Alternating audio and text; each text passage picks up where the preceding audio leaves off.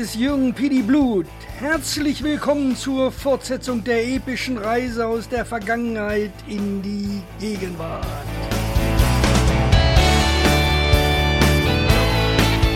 Die Staffel 5 der Podcast Retro Show als Fußball noch Rock'n'Roll war, verspricht eine weitere fesselnde Retro-Reise voller unvergesslicher Momente.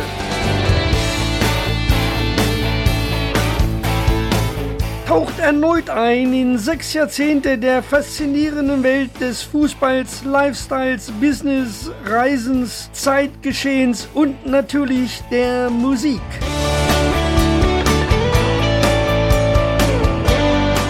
Es gibt eine Kollektion der schönsten Erinnerungen und auch Bonustracks mit Famous Bars, Cocktails, Rock'n'Roll und klangvollen Beats als Herzschlag vieler Episoden und auch Überraschungen rund um den Fußball.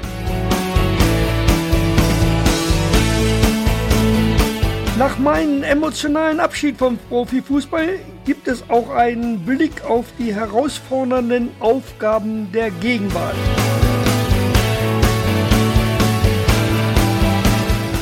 Diese Reise verspricht Emotionen, Überraschungen und unvergessliche Geschichten. Let's go auf eine Reise voller Abenteuer und Nostalgie.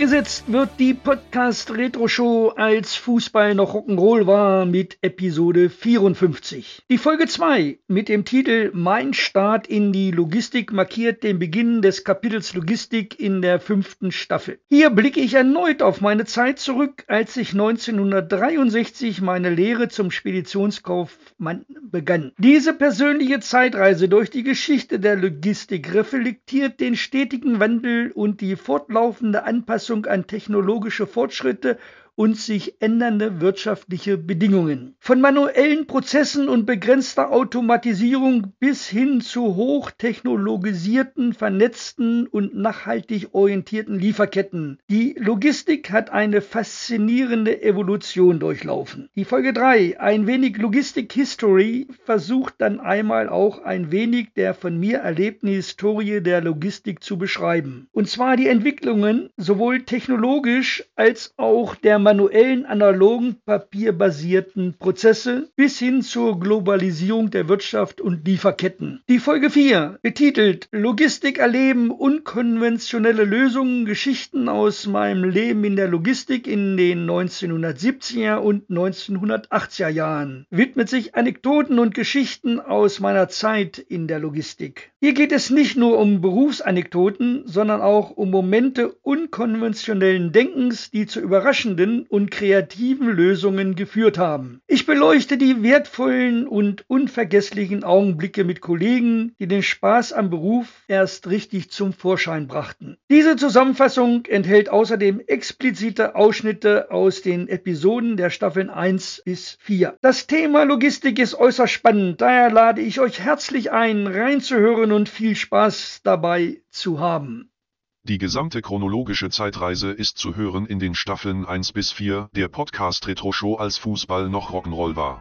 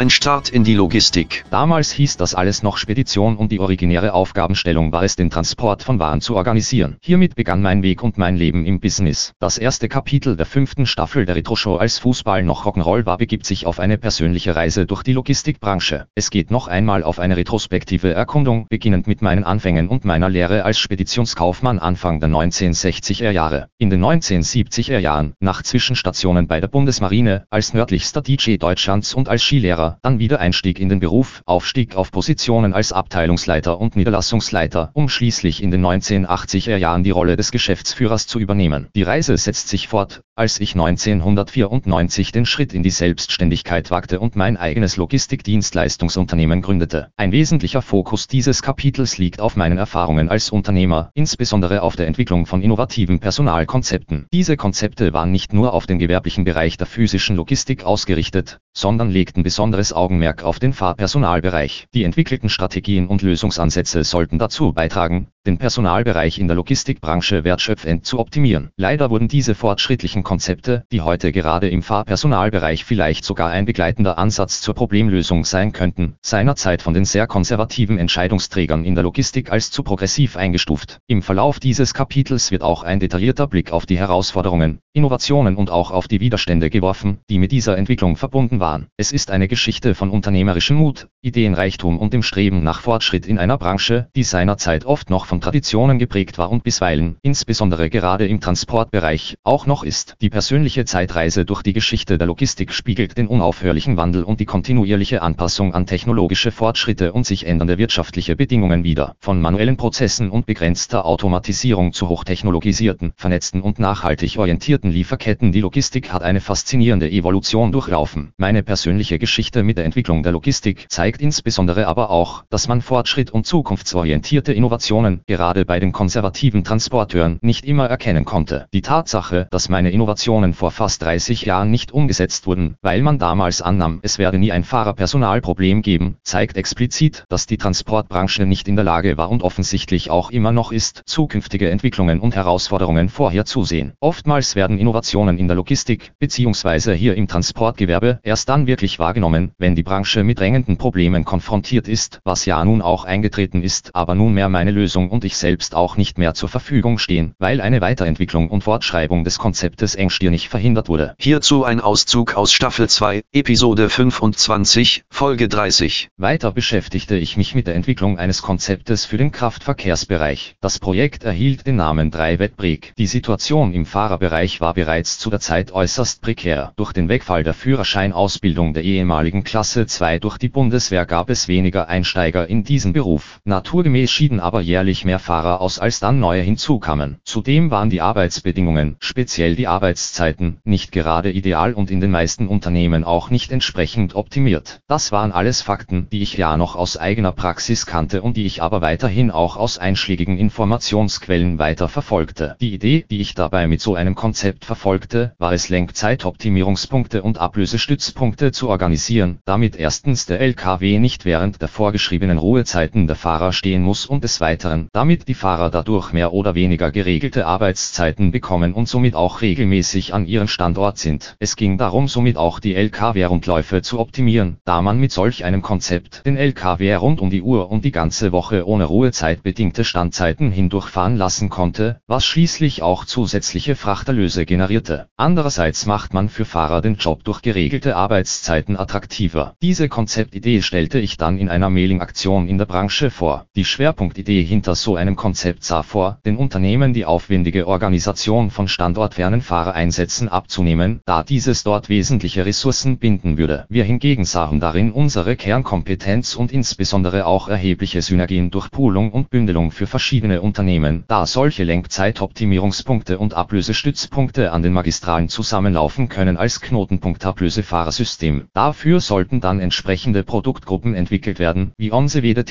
Toursharing, Begegnungsstaffettentracking, Slipseat, End- und Beladedienste, Linienverkehr, Part-Time-Tracking. Das Ganze also konzipiert als Advanced Truckload, also Entkoppelung der LKW und Fahrpersonaldisposition. Okay, das ist jetzt hier ein ganz spezielles und vor allem fachliches Thema. Ich gehe deshalb darauf so dezidiert ein, weil ich damit auch eine Verbindung zum Profifußball und explizit zu Hannover 96 überleiten möchte. Meine ganze Sichtweise der ökonomischen Wertschöpfung beruht für mich persönlich auf Diversifizierung. Das hat in meinen sämtlichen wirtschaftlichen Überlegungen einen hohen Stellenwert. Diversifikationsstrategien stehen für Risikominimierung ebenso wie für Finanzierungsmodelle. Ansätze für eine Profifußballabteilung hierfür hatte ich somit ja bereits vor Jahren den Roten vorgestellt, die ja offensichtlich in der Tonne gelandet sind, wobei ich weiterhin davon überzeugt war, dass diese sie mittelfristig weitergebracht hätten. Meine Diversifizierungsansätze waren auch immer ein Blick in die Zukunft, sogar in eine etwas entferntere Zukunft. Und hier gibt es nun die Parallelen zu meinem nun entwickelten Fahrerablösekonzept. Auch dieses stellte damals schon einen Blick in die weitere Zukunft dar. Das Konzept fand dann sogar das Interesse des Institut für Materialfluss, Logistik und Expertensysteme GmbH der FH Braunschweig-Wolfenbüttel. Dort sollten Tools für eine dynamische Fahrpersonaldisposition entwickelt werden, um so dieses System zu digitalisieren. Für die Entwicklung versuchten wir dann Gelder aufzutreiben. Alle öffentlichen Stellen winkten sofort ab, weil das damals überhaupt nicht zu priorisieren war und als rein privatwirtschaftliche Aufgabe angesehen wurde. Alle privatwirtschaftlichen Verbände des Verkehrsgewerbes, ob auf Bundes-, Landes- oder Regionalebene winkten ebenfalls ab, weil, so einige Begründungen, dieses alles durch das Gewerbe selbst geregelt werden kann. Wenn man nun heute, fast drei Jahrzehnte später die Situation betrachtet, dann gibt es einen erheblichen Fahrermangel, der nicht nur privatwirtschaftlich zu einem Problem wird, sondern auch die Versorgungslage stark beeinträchtigen könnte und somit auch spätestens jetzt zu einer öffentlich-rechtlichen und damit auch politischen Aufgabe wird. Mit unserem Ansatz hätte man somit bereits vor mehr als 25 Jahren ein Tool entwickeln können, das die Problematik zumindestens helfen könnte moderater zu gestalten. So ist aber immer die Situation von sogenannten Visionären. Sie werden allenfalls belächelt für das, was vermeintlich niemand zu dem Zeitpunkt braucht. Auch wenn im Verkehrsgewerbe der Prozess sehr schleichend und über fast drei Jahrzehnte kaschiert und ignoriert wurde, so ist das Problem jetzt permanent und systemrelevant existent. Nicht immer wurde in der Logistik die Zukunft erkannt. Es ist interessant zu beobachten, wie sich die Wahrnehmung und Prioritäten im Laufe der Zeit verändert haben. Die zunehmenden Engpässe im Fahrerpersonal heute unterstreichen die Bedeutung einer nachhaltigen Fahrerpersonaloptimierung, insbesondere angesichts der steigenden Anforderungen an den Warenverkehr und der Globalisierung der Lieferketten. Auch hierzu ein Auszug aus Staffel 2, Episode 26, Folge 31. Im Business war ich zwar in der Zusammenarbeit mit der FH Braunschweig-Wolfenbüttel aufgrund fehlender finanzieller Unterstützung nicht weitergekommen. Trotzdem hatte ich die ersten Interessenten und Projekte für mein Fahrerablösesystem am Start. Zunächst übernahm ich für meine ehemalige Firma die Organisation von Transporten des zeitkritischen DB Express Gutes von Hannover nach Frankfurt und zurück im Nachtsprung. Dazu hatte ich den Ablösestützpunkt Kirchheimer Dreieck eingerichtet. Es war genau der Schnittpunkt der Tour. Dort waren die Fahrer angestellt, die jeweils im wöchentlichen Wechsel einen Teilabschnitt fuhren, was somit genau auch den gesetzlichen Lenkzeiten entsprach. Als nächstes kam ein österreichisches Unternehmen aus Kundl bzw. St. Ulrich am Pilassi hinzu. Das Unternehmen hatte 40 Sattel-LKW im Einsatz, und zwar vornehmlich im Italienverkehr. Das mit denen angewendete Konzept sah vor, dass wir die LKW, die in Norddeutschland entladen und wieder beladen werden mussten, am Rasthof Göttingen übernahmen. Für die Stammfahrer war dort ein Zimmer angemietet, wo die ihre gesetzliche Ruhezeit verbringen konnten. Nach End- und Beladung kehrten unsere Fahrer dann zum Rasthof zurück und die Stammfahrer übernahmen wieder für die Rückstrecke. Dieses System lief hervorragend an. Wir hatten dort Fahrer aus dem Raum Göttingen fest eingestellt. Vom Unternehmen erhielten wir täglich die Dispositionen für Norddeutschland und setzten so unsere Fahrer entsprechend ein. Als nächstes wurden wir dann mit unserem Fahrerablösesystem für eine Bremer Spedition tätig, und zwar mit Ablösestandort Ingolstadt. Hier lief es dann ähnlich ab. Für die Stammfahrer war ein Pensionszimmer in der Nähe von Ingolstadt angemietet. Wir übernahmen die Fahrzeuge dort zur End- und Beladung im Raum München und Regensburg. Danach wieder zum Ablösestützpunkt und die Stammfahrer übernahmen wieder Retour. Alle diese Touren waren somit so optimiert, dass die LKW außer den End- und Beladezeiten keinerlei Standzeiten hatten. Mit diesen Pilotprojekten wurden dann auch alle Haftungs- und Rechtsfragen abschließend geklärt, so dass das System nun eigentlich rundherum durchdacht war. Trotzdem war es schwer, hier zunächst weitere Unternehmen zu überzeugen, obwohl einige davon akuten Bedarf hatten, wie sich aus vielen Kontaktgesprächen ergab. Nun muss man wissen, dass das Verkehrsgewerbe sehr konservativ ist. Es handelte sich seinerzeit noch um überwiegend familiengeführte Mittelstandsunternehmen,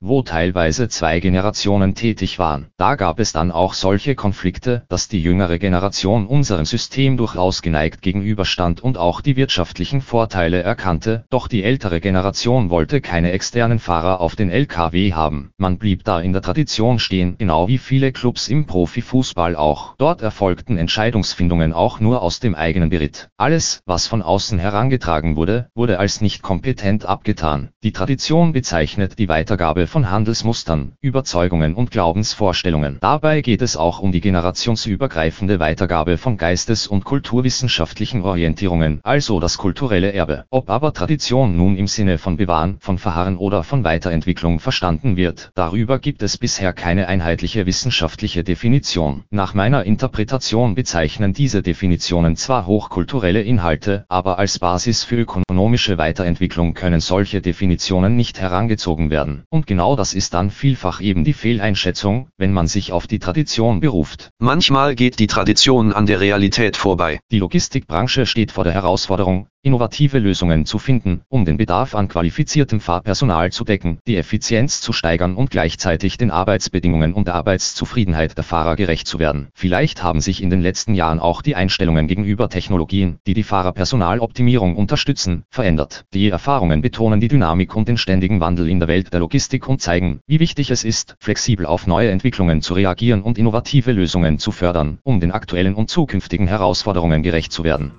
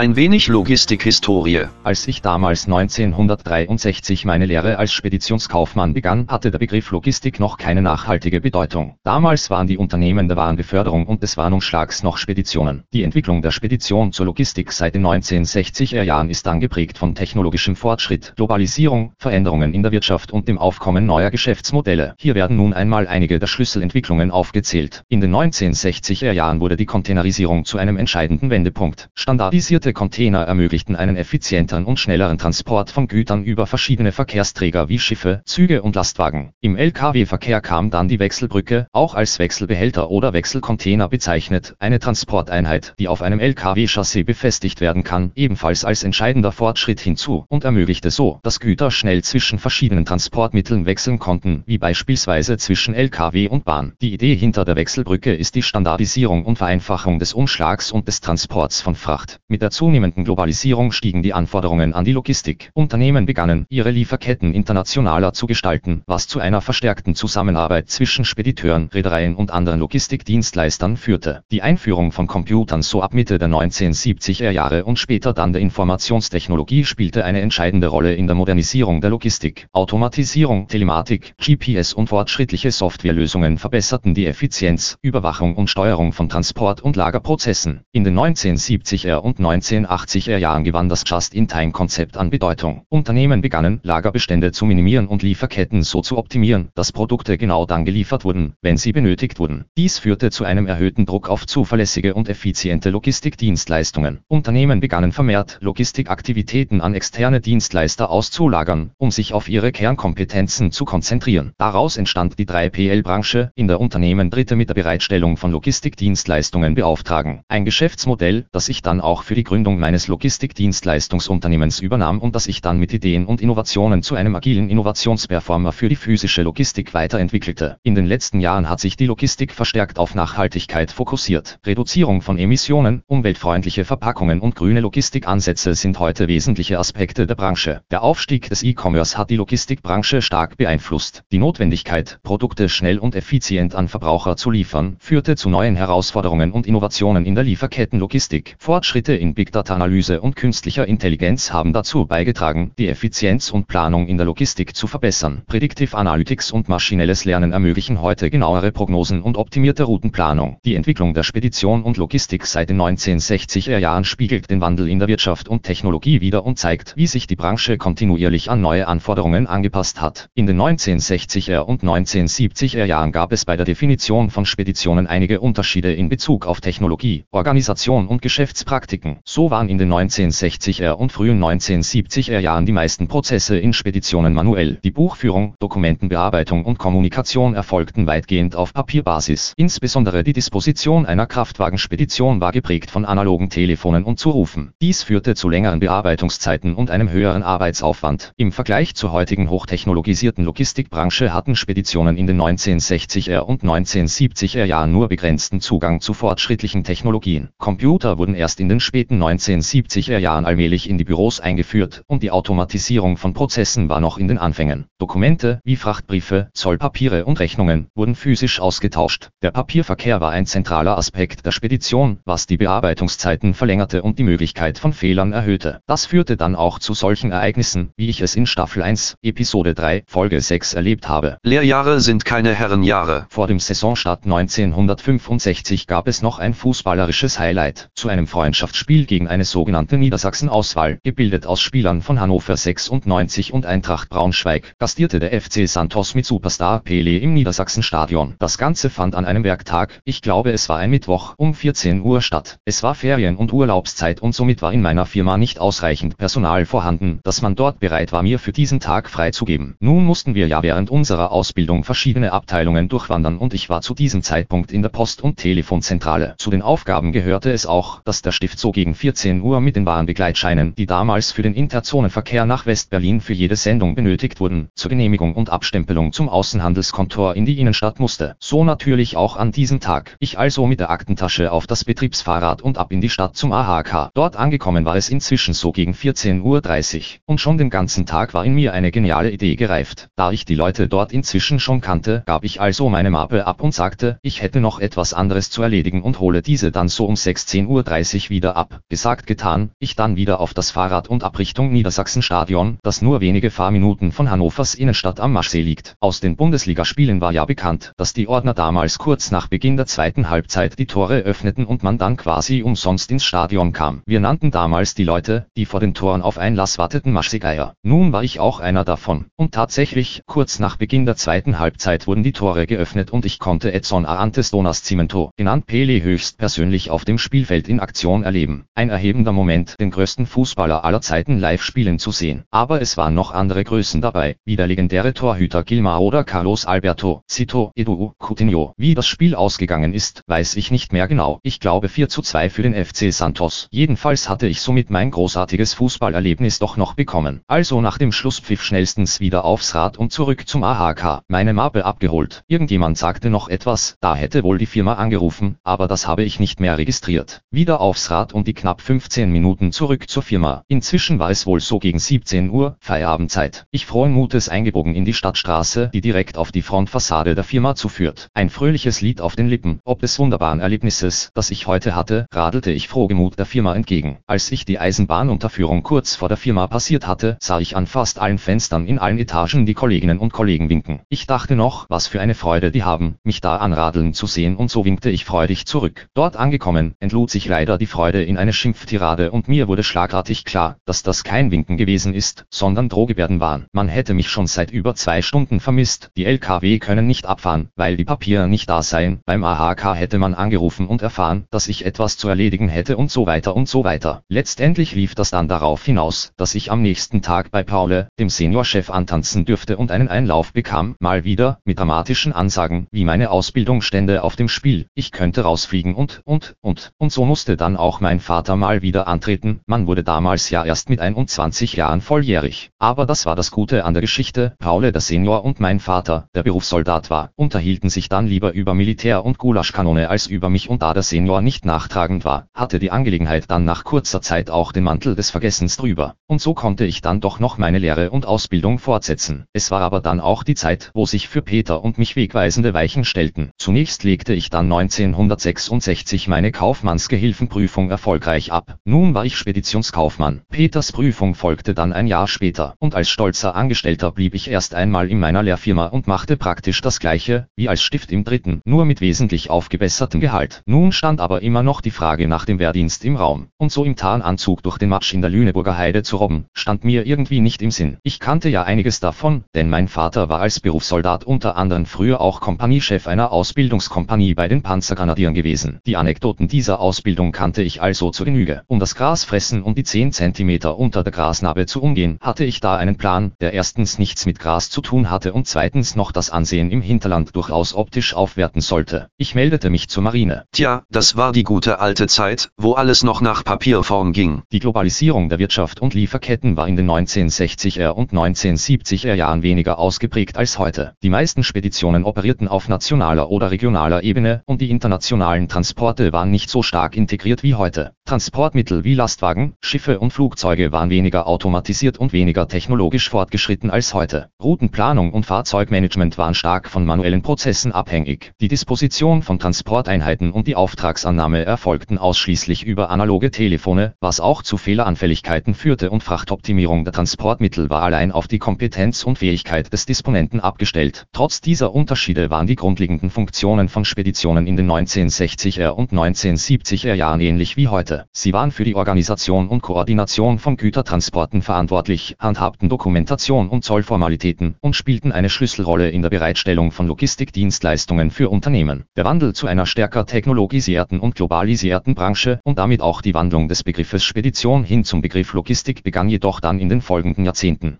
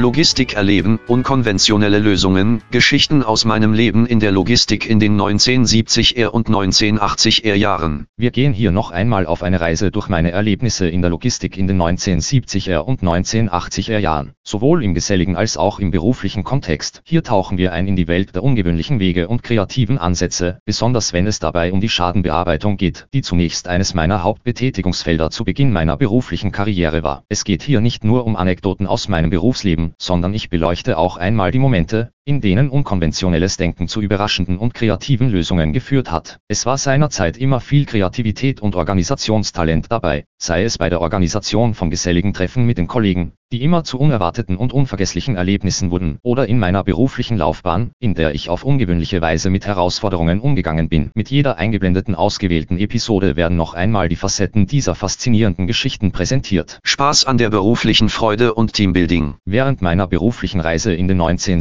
1970ern und 1980ern habe ich nicht nur fachliche Herausforderungen gemeistert, sondern auch unvergessliche Momente mit meinen geschätzten Kollegen geteilt. Die geselligen Veranstaltungen nach getaner Arbeit waren ein integraler Bestandteil unserer Arbeitskultur, jedenfalls so haben wir, die daran beteiligt waren, das für uns interpretiert. Diese geselligen Zusammenkünfte waren nicht nur Ablenkung, sie waren das Bindeglied, das uns auch als Team stärker machte, denn Logistik ist Teamworking. Wieso etwas damals so um 1974 organisiert wurde, dazu gibt es hier noch einmal einen Auszug aus Staffel 1, Episode 13, Folge 36. 1990, ab über den Deister. Eigentlich hatte ich ja auch noch vor, an der Deutschen Außenhandels- und Verkehrsschule, DAV, in Bremen BWL zu studieren. Aber meine Lebensplanung lief nun in eine etwas andere Richtung. Die Seriosität hat die Spontanität abgelöst. Mein Leben fühlte sich nun seit einiger Zeit auch anders an. Der Job verlangte mehr Einsatz, Verantwortung und Entscheidungen. Und auch im privaten Bereich waren die Aufgaben nun andere. Wohnung und PKW mussten genug Platz bieten für die Familie und das Equipment für ein Kleinkind. Ansonsten, wie schon gesagt, bot die Kantine nach Feierabend dann noch das eine oder andere Mal die Gelegenheit mit den Kollegen sich auch außerbetrieblich zu unterhalten. Bei so einer Gelegenheit kamen wir dann auch mal auf die Idee, irgendwo in der Natur ein gemeinsames Wochenende im Kreise der Kollegentruppe zu verbringen, so mit Lagerfeuer, Getränken, Essen und Schlafsäcken. Als wir uns das dann so gegenseitig ausmalten, nahm diese Idee immer konkretere Züge an. Erinnerte mich irgendwie an Sylt und Strandfeten. Ein Kollege, Dieter, hatte da wohl auch eine gute Location. Er wohnte in Völksen am Deister und dort in der Nähe war ein kleiner alter Steinbruch, der auch bereits zugewachsen und überwuchert war. In dem Gebiet wurde früher Deister Sandstein abgebaut. Wir fuhren zunächst mit zwei Kollegen dort einmal hin, um das vor Ort anzuschauen, und tatsächlich, die ideale Location für unser Vorhaben. Eine Einbuchtung so in einen Hügel mit einer planen Fläche und an drei Seiten die überwachsenen Hänge des Steinbruchs. Hier konnten wir einen super Lagerplatz einrichten. Und so begannen die Planungen. Es waren wohl so acht bis zehn Personen, die an dem Vorhaben teilnehmen wollten. Jeder bekam seine Aufgabe zur Besorgung der Dinge, die wir benötigten. Bier, Schnaps, Grill, Fleisch, Zeltplanen, Axt und Werkzeug, Nägel und Befestigungsmaterial. Dann ging es noch darum, einen Termin auszusuchen, der für alle passte und zu hoffen, dass das Wetter dann auch mitspielt. Irgendwann im Juli oder August war es dann soweit. Die Planungen waren abgeschlossen, der Termin stand, Wetterlage sah auch gut aus. Und da wir ja alle Spediteure waren, war die Transportmöglichkeit für Personal und Material natürlich auch bereit. Mit einem VW-Bulli machten wir uns dann vom Treffpunkt Betriebsgelände an einem Samstagmorgen auf den Weg in den Deister. Am Zielort angekommen, begannen wir zunächst das Lager einzurichten. Mit den Zeltplanen wurde ein Unterstand gebaut, das Lagerfeuer und die Feuerstelle für den Grill eingerichtet und unweit unserer Lagerstätte war eine kleine Quelle mit einem Ablauf, wo wir auch die Getränke kühlen konnten. Besser ging es nun wirklich nicht. Das Holz, das wir wir für Feuerstelle und für den Unterstand brauchten, schlugen wir uns mit der Axt selbst. Wir alle, die an dieser Aktion teilnahmen, waren entscheidungsfreudige Jungs, die auch keine Zeit unnütz vergeuden ließen. So begannen wir dann auch zeitig bereits mit der Verköstigung der mitgebrachten Getränke. Es war dann wohl so um die Mittagszeit. Begleitet wurde das Ganze dann von Fachgesprächen, insbesondere über manche betriebliche Entscheidungen. Aber es gab auch Schwänke und Amüsantes aus dem privaten Bereich. Und je weiter die Zeit voranschritt und die Getränkevorräte leicht abnahmen, wurde es dann auch immer zur Tiger. Dafür musste dann auch schon einmal so manche Kollegin herhalten. Männerrunde eben. So gegen späten Nachmittag. Wir hatten bereits der geistigen Getränke opulent gefrönt, sollte dann auch das Grillfeuer entzündet werden. Dazu brauchten wir noch etwas Feuerholz. Kupi, unser Kollege, der auch eine Zeit lang in unserer Berliner Niederlassung gearbeitet hatte, nahm sich die Axt und verschwand im Wald. Nach einiger Zeit hörten wir dann aus der Stille des Waldes heraus mächtige Axtschläge, offensichtlich gegen einen Baum. Uns schwante fürchterlich fürchterliches, denn Kuppli hatte wohl auch vor Beginn der Veranstaltung bereits vorgeglüht. Sofort machten einige von uns sich auf in Richtung der Axtschläge und schon ziemlich tief im Wald drinnen sahen wir Kuppli mit der Axt, wie er versuchte so eine circa 20 Meter hohe Tanne umzuhauen. Immer wieder setzte er zu neuen Axthieben an, aber offensichtlich und Gott sei Dank nicht zielgenau. Die Tanne war noch nicht so weit angeschlagen, dass akute Gefahr bestand. Aber trotzdem mussten wir nun schnell handeln, denn wenn der weitermachte, könnte die Riesentanne tatsächlich umstürzen und dabei auch ihn noch erschlagen. Zunächst versuchten wir auf ihn einzureden, um ihn von seinem Vorhaben abzubringen. Aber er schien erst einmal unbelehrbar. Erst als wir ihn dann androhten, dass wir ihn von den weiteren Getränken ausschließen werden, neigte er dazu, die Axt friedlich zu übergeben und wieder mit uns zum Lagerplatz zu kommen. Dort nahm er noch ein, zwei Schnäpse zu sich und ging dann bereits in das Land der Träume über. Gefahr erkannt, Gefahr gebannt. Das Holz für das Grillfeuer haben wir dann mit dem Fuchsschwanz aus dem Unterholz besorgt. So stärkten wir uns dann erst einmal ordentlich, um eine neue Grundlage für den weiteren Verlauf des Abends zu schaffen. Es gab das übliche Grillgut, Würste, Nackensteaks und Schweinebauchscheiben, alles lecker mariniert und mit Senf und Ketchup dazu. Als Beilage hatten wir Weißbrot und frisches Gersterbrot von einem Landbäcker hier aus Völksen. Diese Stärkung tat allen gut, außer Kupli, der in einen Tiefschlaf gefallen war, und weckte bei uns neue Lebensgeister. Und weiter ging es mit der Herrenrunde. Schnaps und Bier und Zigaretten. Es kam die Dämmerung und dann die Dunkelheit hier im Wald. Aus unserem Grillfeuer machten wir dann ein zünftiges Lagerfeuer, wofür wir auch vorher die Holzscheide gesammelt und geschlagen hatten. Jetzt wurde es richtig zünftig. Der tiefdunkle Lagerplatz, mit den hohen Tannen ringsherum, durch die auch noch nicht einmal das Mondlicht hindurch scheinen konnte, wurde nun nur noch durch das fackelnde Feuer erhellt. Die Szene hatte schon etwas wildromantisches, abenteuerliches, freiheitliches. Wir wirkten alle irgendwie befreit, auch wenn man den einen oder anderen dann nicht mehr so richtig verstehen konnte. So nach und nach dämmerte einer dann nach dem anderen ein. Wir hatten dann auch so weit unter den Unterständen mit den Zeltplanen die Schlafsäcke und sonstigen Schlafgelegenheiten eingerichtet. Die letzten beiden Überlebenden löschten dann auch das Feuer, so viel Verantwortung wurde trotz aller Denkaussetzer noch übernommen. Ich glaube die letzten kamen zur Ruhe als die Sonne so langsam schon wieder aufging. Die Stille des Waldes wurde dann nur noch durch das unkoordinierte und laute Schnarchen einer Männerhorde gestört. Leider endet auch so ein Ausflug in die Natur und die vermeintliche Männerfreiheit. Zunächst wurde dann am nächsten Morgen oder wann immer das auch war, wir hatten wohl jegliches Zeitgefühl irgendwie verloren, das Material wieder zusammengesucht und im Bulli verstaut. Dann machten wir selbstverständlich den Lagerplatz noch sauber und sammelten den Unrat ein und ab ging es danach wieder Richtung Hannover, wobei auch ein oder zwei Kollegen unterwegs bereits abgesetzt wurden. Übrigens, Fahrer war derjenige, der von Hause aus nicht so viel trank. Nach und nach wurde jeder dann zu Hause bei sich abgesetzt und jeder hatte dann wohl dort seine individuelle Empfangszeremonie. Ich jedenfalls verabschiedete mich gleich unter die Dusche und dann, ob des wenigen Schlafes in der Natur direkt ins richtige Bett. Heute nennt man solche Veranstaltungen wohl Event zum Teambuilding, wir aber hatten damals einfach nur authentischen Spaß. Am Montag erschienen wir dann alle wieder fit und ausgeruht in der Firma, frei nach dem Motto wer hart feiern kann, kann auch hart arbeiten. Jedenfalls hatten wir dann für die nächsten Tage ausreichenden Gesprächsstoff untereinander, aber auch zur Information der anderen Kollegen und Kolleginnen, wobei bei den Kolleginnen natürlich einige Themen ausgeklammert wurden. Auf jeden Fall war unsere Veranstaltung somit zunächst dann auch Betriebsgespräch. Herrenpartie in der schönen Natur. So etwas nennt man heute Teambuilding. Weitere Geschichten und Anekdoten zu diesem Thema und weitere Geschichten rund um meine berufliche Tätigkeiten in den 70ern und 80ern des letzten Jahrhunderts werden dann in Episode 54 fortgesetzt.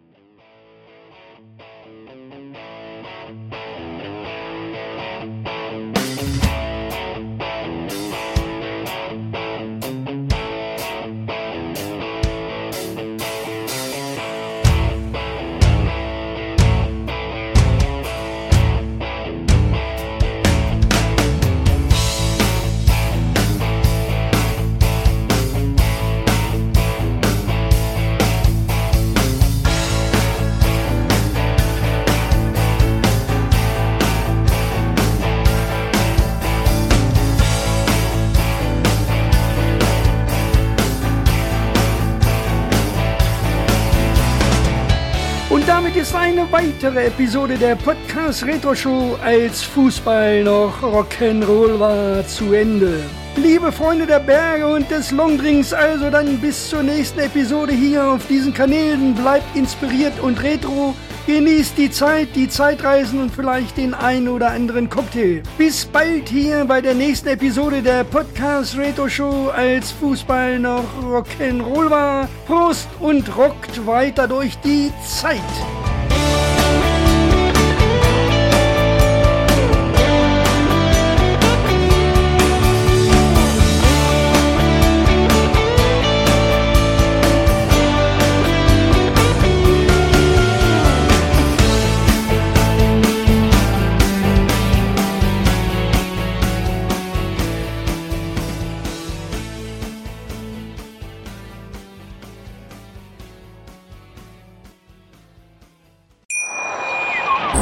Wie baut man eine harmonische Beziehung zu seinem Hund auf? Puh, gar nicht so leicht. Und deshalb frage ich nach, wie es anderen Hundeeltern gelingt, beziehungsweise wie die daran arbeiten. Bei Iswas Dog reden wir dann drüber. Alle 14 Tage neu mit mir, Malte Asmus und unserer Expertin für eine harmonische Mensch-Hund-Beziehung, Melanie Lippisch. Iswas Dog mit Malte Asmus. Überall, wo es Podcasts gibt.